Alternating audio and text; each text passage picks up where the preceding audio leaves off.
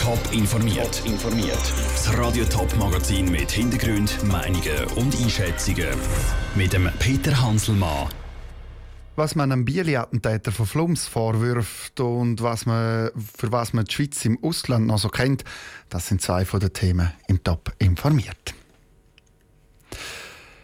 Wegen mehrfachem versuchtem Mord muss sich morgen ein 18-Jähriger vor dem Kreisgericht Werdenbergser Gasserland verantworten. Es ist der mutmaßliche Täter, der letzten Herbst in der ganzen Schweiz Schlagzeilen gemacht hat, weil er zu Flums wahllos Passanten mit einem Bieli angegriffen hat.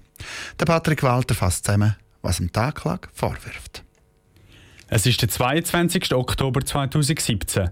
Der damals 17-Jährige aus Lettland hat an dem Sonntagabend ein Holzbeig vor seinem Zuhause angezündet und ist dann mit einem Bieli bewaffnet auf den Postplatz zu Flums gelaufen. Wahllos hat er ein junges Bärli mit einem Baby angegriffen.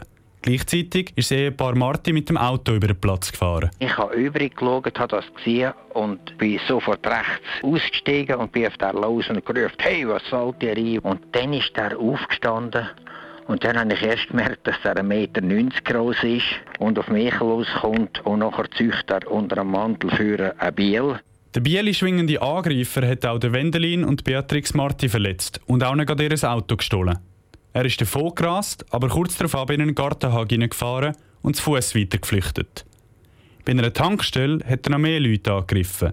Dann ist die Polizei gekommen. Sie haben ihn angesprochen, Anweisungen erteilt, wie er sich verhalten müsse. Dann hat er nicht reagiert. Hat der Sigerüg von der Kantonspolizei St. Gallen dort mal erklärt. Dann ist es zu einem Taser-Einsatz gekommen, der auch nicht die gewünschte Wirkung gezeigt hat. Und schließlich ist es zu einem Schusswaffeneinsatz gekommen. Erste Pistolenschüsse haben die Angreifer stoppen. Die Bilanz? Neun Verletzte inklusive dem Angreifer selber. Knapp zwei Wochen nach dem blutigen Angriff hat der Teenager Tat gestanden, hat Regula Stöckli von der Staatsanwaltschaft vom Kanton St. Gallen bekannt gegeben. Er hat gestanden, dass er für den Brand verantwortlich ist und dass er gegenüber den zufällig ausgewählten Opfern in Tötungsabsicht gehandelt hat. Der Anklagte, der sich morgen vor Gericht muss verantworten muss, ist seit dem 22. Oktober 2017 in Untersuchungshaft und dann in eine geschlossene psychiatrische Einrichtung gekommen. Ein Gutachten hat ihm eine schwere psychische Störung attestiert. Der Beitrag von Patrick Walter. Die Staatsanwaltschaft fordert drei Jahre Gefängnis und eine definitive Unterbringung in einer geschlossenen psychiatrischen Einrichtung. Radio Top berichtet morgen dann vom Prozess.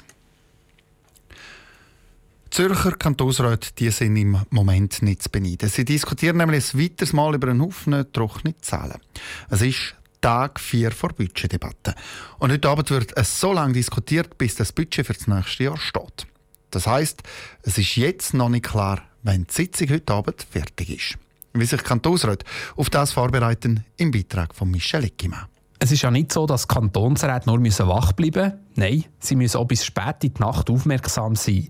Die Fraktionspräsidentin der Grünen, Esther Guyer, nimmt die ganze Sache mit der Ungewissheit, wie lange die Sitzung geht, gelassen. Es ginge halt so lang, wie es geht. Aber kurz dem Handy umdrücken oder Zeitung lesen, liege für Sie nicht drin. Gerade als Fraktionspräsidentin sollte man schon präsent sein. Man muss ja wissen, was beschlossen worden ist und was wer sagt. Ich habe auch das Glück, dass mein Fraktionskollege, der Röbi Brunner, immer ein bisschen Dörrfrüchte mitbringt und dann halten wir das gut aus. Der SVP-Fraktionspräsident Martin Hübscher sieht sein Amt als Fraktionspräsident sogar als Vorteil. Er müsse auch, wenn es spät wird, immer alle Schöfli zusammenhalten und so bleibe er automatisch bei Sache. Wichtig ist aber auch der Energiehaushalt. Dass man irgendwie am zwischendrin wieder etwas mitnehmen, um sich ein bisschen stärken, also dass man irgendwie Früchte dabei hat und wieder ein bisschen Energiezufuhr hat, dass man wieder frische Luft hat, mal zwischendurch, wenn es Leistungsgruppen sind, die einem selber nicht betreffen, so dass man dann wirklich mal durchheben. Die Konzentration könne aber schon ein bisschen leiden, wenn die Sitzung ewig lang ginge. Mit dem rechnen Kantonsräte heute übrigens nicht. In vielen Punkten ist schon entschieden worden. Sie glauben, dass das Budget für nächstes Jahr für den Kanton Zürich deutlich vor Mitternacht steht. Der Michel Eckimann hat berichtet. Bis jetzt hat der Zürcher Kantonsrat das Budget um fast 50 Millionen Franken verbessert. Die Regierung hat mit einem Minus von fast 90 Millionen gerechnet. Bis jetzt hat der Kantonsrat das auf 40 Millionen zusammengestrichen. Schon seit Jahren ist klar, das Aushängeschild der Schweiz, das ist und bleibt der Roger Federer. Er steht für eigentlich Schweizer Werte wie Zuverlässigkeit, erfolgreich, Qualität und er kann das auch sehr gut transportieren. Das sagt äh, Matthias Bucher, der Leiter für das Monitoring und Analyse von Präsenz Schweiz. Dank Roger Federer hat die Schweiz mehrmals gerade letzten Jahr in die ausländischen Medien geschafft und mit dem hat sie auch das Image aufpolieren aber nicht nur über ihn ist letztes Jahr berichtet worden. Der Doppeladler oder der Besuch von Donald Trump zu Davos am WEF haben die ausländischen Medien beschäftigt. Elena Oberholzer. Very exciting to be here. We're very happy to be here. This will be a very exciting two days. Thank you very much. Für zwei Tage war der US-Präsident Donald Trump am WEF zu Davos. Zwei Tage haben etliche Medien aus dem verschneiten Winterwunderland Graubünden berichtet. Dank Donald Trump sind es noch mehr gewesen, sagt Matthias Bucher, Leiter fürs Monitoring und Analyse Präsenz Schweiz. Für die Schweiz ist das sagen wir, eher positiv, wenn sie Aufmerksamkeit bekommt im Ausland und vor allem auch als Ort, wo die Leute zusammentreffen, miteinander diskutieren und sich austauschen. Dass jetzt eine umstrittene Person wie Donald Trump da gekommen ist, ist für die Schweiz überhaupt nicht negativ. Verschneite Berge, Schoki, Käse und Uhren. Sie gehören zu den Klischeebildern der Schweiz dazu. Halt, stopp! Etwas ist vergessen worden. Die Schweizer Kühe in den Alpen mit Hörner. Und die Hornkuh-Initiative hat das gerade für die ausländischen Medien bestätigt. Es lässt sich sehr schön illustrieren mit Bildern von Kühen auf unseren schönen Alpweiden. Und da bringt man gerne so eine Meldung, dass jetzt die Schweizer sogar über so etwas wie Hornkühe abstimmen, vielleicht auf der letzten Seite von der Zeitung mit einem leichten Schmunzeln. Fußball-WM zu Russland ist durch den Sommer weltweit in den Medien omnipräsent gewesen.